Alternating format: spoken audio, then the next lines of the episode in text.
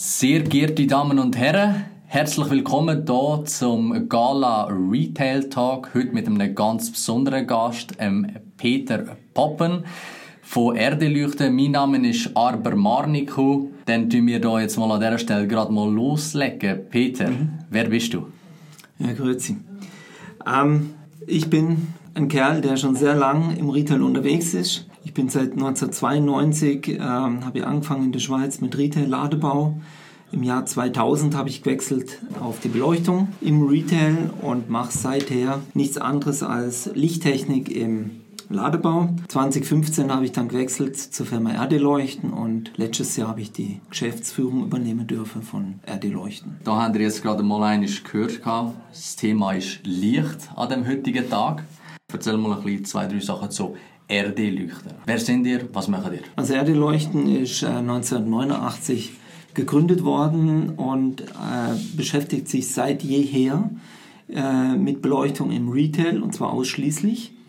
Und wir haben ähm, 2010 waren wir eine der ersten Unternehmen, die äh, weltweit alle Beleuchtungstechniken und alle Beleuchtungskörper auf LED umgestellt haben. Wir haben auch ähm, waren ein Unternehmen, was in der Schweiz eine große Fläche auf LED umgestellt hat und da ist die gesamte Beleuchtungsbranche auch hingereist, hat sich das angeschaut und im Prinzip haben wir die Erfahrung seither regelmäßig aufgebaut und RD Leuchten entwickelt nicht nur Leuchten, hohe Effizienz mit einer hohen Qualität, sondern wir machen auch Beratungen im lichttechnischen Bereich. Ähm, wir machen Lichtplanung, Lichtkonzepte zum Beispiel. Wir liefern dann auch Beleuchtungskörper selbstverständlich. Und was aber auch noch sehr wichtig ist, ähm, wir montieren die Leuchten und wir justieren dann nachher die Leuchten, also optimieren nachher die Lichttechnik auf der Verkaufsfläche, sodass ein möglichst gutes Ergebnis natürlich rauskommt.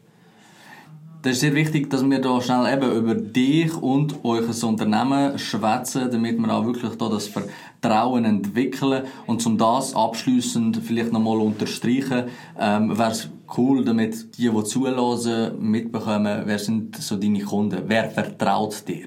Wer vertraut euch? Also, wir haben eine große Kundenabdeckung in der Schweiz. Wir betreuen zum Beispiel die ganzen Mikrogenossenschaften, die Supermärkte, die sind zu einem großen Bestandteil mit Erdeleuchten ausgestattet, überwiegend. Äh, wir durften Manor zum Beispiel äh, ausstatten mit unseren Lichtquellen und äh, das sind nur große Kunden, aber lange nicht alle, die wir betreuen. Ich will jetzt auch gar nicht alle auf, aufzählen, Klar, sondern ne? es ist nun mal die riesengroßen bekannten Namen, die eigentlich jeder kennt. Und diese Unternehmen schenken uns das Vertrauen seit langer Zeit. Und ähm, damit merken wir auch, dass wir auf der richtigen, auf der richtigen Spur sind. Und äh, mit unseren ganzen anderen Kunden, die wir noch, mit denen wir noch zusammenarbeiten, wie zum Beispiel auch in Ochsner Sport, den wir sehr erfolgreich ausleuchten, sind wir, eine, äh, sind wir marktführend in der Schweiz, anderen europäischen Ausland, äh, da sind wir an einer starken Akquise derzeit, aber in der Schweiz haben wir äh, eigentlich einen sehr, sehr guten Ruf in der Gesamtabwicklung und Gesamtservice. Das kann ich an dieser Stelle nur selber bestätigen. Wieso? Wir haben ja schon zusammen geschafft. Ähm, wir kennen uns jetzt auch schon ein paar Jahre, nicht seit dem Jahr 2000, weil dort Nein. bin ich noch äh, das war noch nicht meine Retail-Zeit, um ehrlich zu sein. Genau. Mm, wir haben uns aber, glaube ich, so, ich glaube, es ist etwa 2015, 2014 das erste Mal kennengelernt.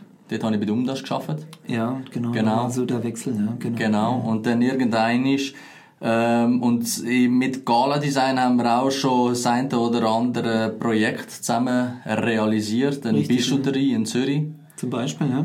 Äh, ist ein super Projekt geworden, super Kunde, aber es ist, äh, sind gewisse Ansprüche oder Anforderungen sind rum gewesen. Und dort hast du mir eigentlich recht gut auch äh, geholfen. Es ist der Anfang von der Selbstständigkeit gewesen. Es ist, da ist immer noch ein bisschen so eine Sache. Mhm. Dann war es noch ein Bischof.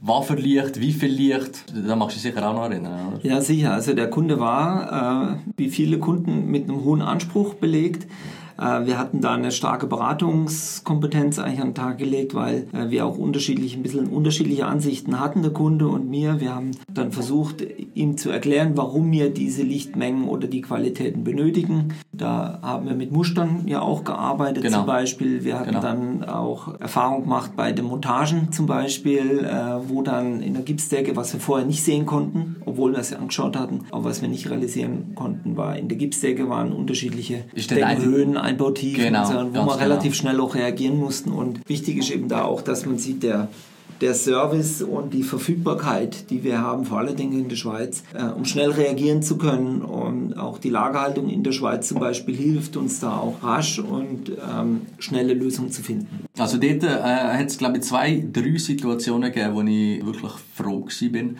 Und das ist jetzt nicht, das soll jetzt keine Werbung sein, sondern das ist wirklich die Tatsache äh, an dieser Stelle noch eine Stanke, weil dort hat's also, also dort habe ich dort kurz einmal gedacht, hey, wie löse ich jetzt das Problem, oder? Und dann, äh, man kann ja nicht alles wissen. Nee, vor allen Dingen, wenn die Decke natürlich geschlossen ist und Genau. Gipsdecke ist, dann hat man halt keine Chance. Und da muss man einfach flexibel sein und die- ah, jedes Projekt, das ich kenne, und ich bin jetzt äh, schon wirklich lang unterwegs, hat seine besonderen Anforderungen, ob klein oder groß. Man kann viel vorplanen, aber es geht fast nicht alles vorzuplanen, es sei denn, es ist ein Neubau. Ja. Aber auch da passieren Auch immer nicht, wieder ja, Geschichten, genau. wo man nicht unbedingt alles vorher weiß. Und äh, das Ziel ist eigentlich, äh, schnell und unkompliziert dann zu reagieren und nicht sich im Klein-Klein zu verstricken, sondern dann einfach Lösungen zu finden und dann vor Ort zu sein und dann die entsprechenden Maßnahmen zu ergreifen. Genau. Ja, ich meine, der Podcast heißt ja Retail Talk. Man kann natürlich jetzt auch fragen, was hat äh, Licht mit Retail zu tun? Eine ganz, ganz grosse Menge hat damit Retail zu tun. Und zwar muss man sich vielleicht zuerst mal die Frage stellen, was hat Licht für eine Bedeutung für den Menschen, oder? Weil Licht gibt's ja in der gesamten Gesch- Menschheitsgeschichte, oder?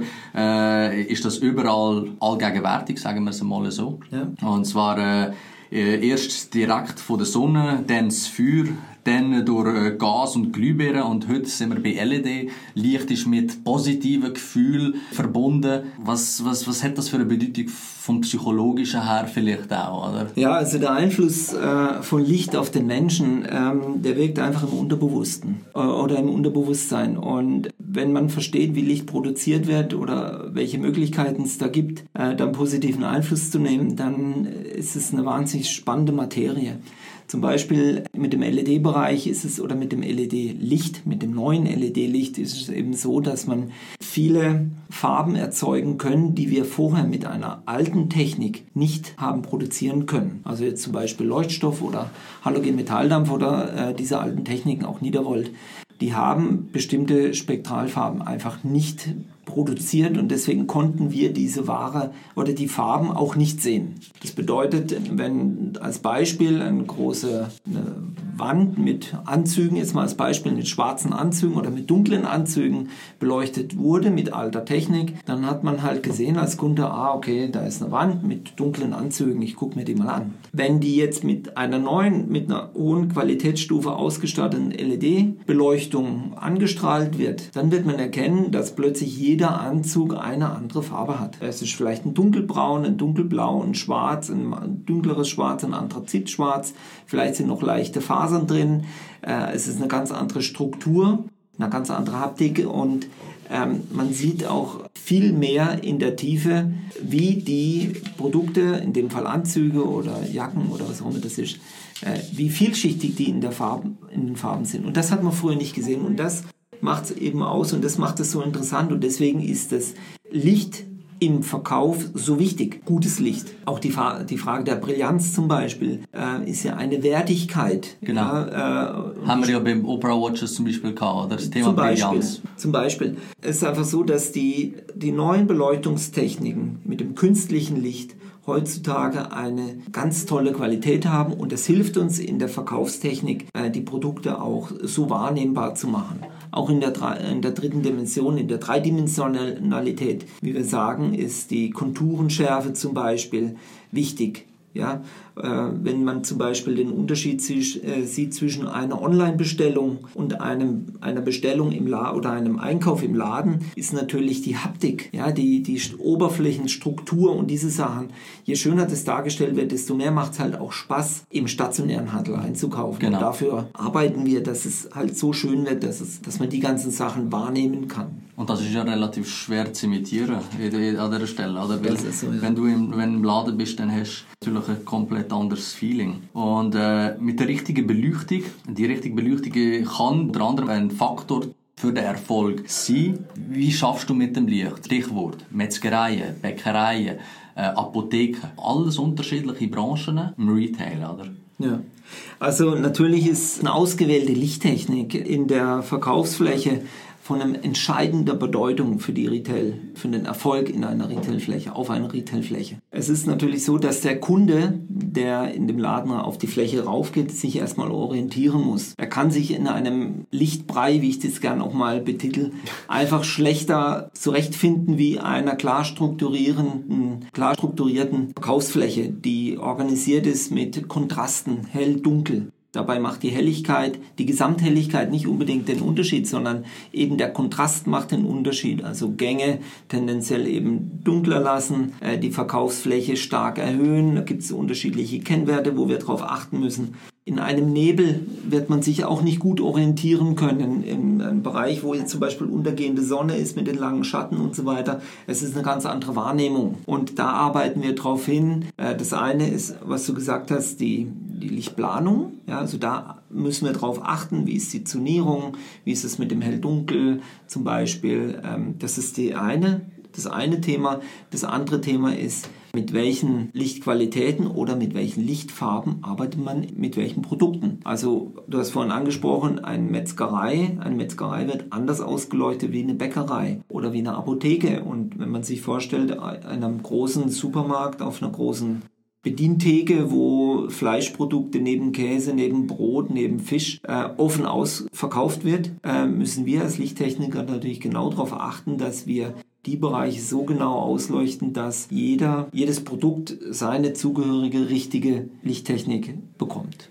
Ja, und das sind mal ein bisschen in die eine, in die eine Farbe, mal ein bisschen in die andere Farbe, aber immer nur so, dass es unterstützend ist für die eigentliche Produktefarbe. Es soll nie täuschend sein. Früher wurde mit viel rotem Licht zum Beispiel bei Metzgereien gearbeitet. Das ist heute nicht mehr so. Also äh, auch in der Metzgerei gibt es weiße Sachen und die, also Speck jetzt mal als Beispiel. Auch dieser Speckbereich im Fleisch muss natürlich weiß sein oder sollte möglichst weiß sein. Aber die rot, die fleischigen Sachen, wäre halt schön, wenn die auch schön rot dann wieder rauskommen. So und das gleiche ist dann im Käse, beim Fisch, da ist wieder ein bisschen frischer. Und so geht man durch die Flächen und überlegt sich genau, wo ist welches Produkt. Im Fashion-Bereich wird wieder auf anderes geachtet, äh, da auch wieder Farbwiedergabe etc. Diese Sachen, die sind wichtig und das gehört zu einer sauberen Lichtplanung dazu, dass man genau weiß, welcher Bereich wird wie ausgeleuchtet und wo wird überhaupt was verkauft. Und daraufhin kann man dann eine saubere Beratung und Lichttechnik und Lichtplanung vor allen Dingen machen. Ich meine, abhängig vom Unternehmen oder vom Brand ist es ja auch wichtig, welche Geschichte man erzählen Ist man jetzt in einem Dessous-Laden, äh, vielleicht andere, andere Texturen, will aber eine andere Geschichte erzählen. Äh, ich mache mit Victoria's Secret und Beldona sind zwei unterschiedliche Paar Schuhe, oder? Wie tun wir inszenieren? Ich kann mir nicht vorstellen, dass beide das gleiche Lichtkonzept drin haben. Das finde ich aber auch noch recht spannend. Ja, das ist richtig. Ähm, da kommt es auch ein bisschen auf die Gesamthelligkeit drauf an, wie fühlt sich die Person. Das ist auch eine Frage der Zielgruppe. Ja? Sind es eher jüngere Menschen, sind es eher ältere Menschen? Und darauf kann sich auch ein Lichtkonzept äh, abstimmen. Also wenn es zu, zu viel spottiges Licht ist, also zu viele Lichtpunkte, ist es ähm, tendenziell eher im jüngeren Bereich. Wenn es eher ein gleichmäßigeres, ein bisschen ausgewogeneres Lichtkonzept ist, geht es eher in die Richtung ältere Zielgruppe rein. Und auch auf das muss man selbstverständlich darauf achten. Die Lichtkonzepte sind sehr, sehr vielschichtig. Jeder Kunde hat auch seine eigenen Ansprüche und will seine, sein CI haben. Darauf tun wir uns ähm, in einem Briefing abstimmen und so werden dann auch die Konzepte entsprechend gestaltet. Das ist ein Unterschied, ob man jetzt zum Beispiel Wandanlagen hinterlässt beleuchtet, um das Ganze ein bisschen smooth zu machen. Ja. Oder ob sie, ob es nur von vorne beleuchtet wird. Es ist auch ein Unterschied, ob eine Wand flächig ausgeleuchtet wird mit zusätzlichen Spots, um Highlights zu bauen, oder ob man nur Spot auf die Rückwand macht, wo es ringsherum dann sehr dunkel ist. Also mit zwei, drei einfachen Handgriffen kann man ganz unterschiedliche Effekte erzeugen und ähm, Licht hat einen entscheidenden Einfluss auf die Stimmung von einem Laden und beeinflusst damit auch die Kundschaft selbstverständlich. Du hast auch vorhin noch äh, erzählt, ich finde das ein cooler Ausdruck, genau, Lichtberei. Manchmal hat man irgendwie das Gefühl, man läuft noch rein, aber es ist einfach, Hauptsache, es, irgendetwas ist beleuchtet, man muss etwas sehen, man muss können laufen. Was ich gemerkt habe, und da würde ich eigentlich das an dieser Stelle wirklich unterstreichen, egal wie cool und wie lässig oder wie funktional das, das Konzept innenarchitektonisch aufgestellt ist, ohne Beleuchtung ist das einfach, äh, kommt das alles nicht zur Geltung. Also nicht nur das Produkt, kommt nicht, das Produkt kommt nicht zur Geltung, sondern die ganze Architektur vom Gebäude, die Architektur, der Brand, also es ist einfach ein essentieller Teil. Absolut. Meines Erachtens nach. Also ich habe auch schon, ich, ich habe schon beide Seiten gesehen, wie es sieht mit guter Beleuchtung, wie es aussieht mit guter Beleuchtung und mit weniger guter Beleuchtung und der Unterschied ist sehr markant. Ja, und vor allen Dingen im Retail ist es eben deshalb sehr wichtig, weil wir wollen ja versuchen, die Umsätze wieder auf Fahrt, auf Touren zu bringen und vielleicht auch sich ein bisschen abzuheben vom, vom Wettbewerb. Und äh, der stationäre Handel ist ja sowieso unter Druck. Ja, das weiß man. Das ist jetzt mit Corona noch viel schlimmer geworden. Und ähm, je spezieller die Flächen sind, je schöner sie gemacht werden, je interessanter es gemacht wird von der Gestaltung, aber dann eben auch durch die Beleuchtung, umso höher ist die Wahrscheinlichkeit, dass die Kunden reingehen und sich auch länger aufhalten. Ja, äh, das ist ja das Ziel von, von der Architektur, von der Planung, die Aufenthaltsdauer in einem Laden zu erhöhen und dafür, dafür dann den Ticket, das Bonhöhe dann auch damit zu beeinflussen natürlich. Und ich glaube, dass die Standardkonzepte schwierig sind. Ich weiß nicht, wie lange sie noch existent sind. Wir haben einen hohen Wettbewerbsdruck. Wir meine ich damit die, unsere Kunden, die Retailer. Es gibt, äh, die Märkte sind gut ausgelastet, äh, hohe Sättigung da. Und ähm, je mehr man sich mit, seinem, mit seiner Retailfläche beschäftigt, umso toller es in Summe wird, desto höher ist auch die Chance, dass man ähm, damit einen größeren Erfolg hat.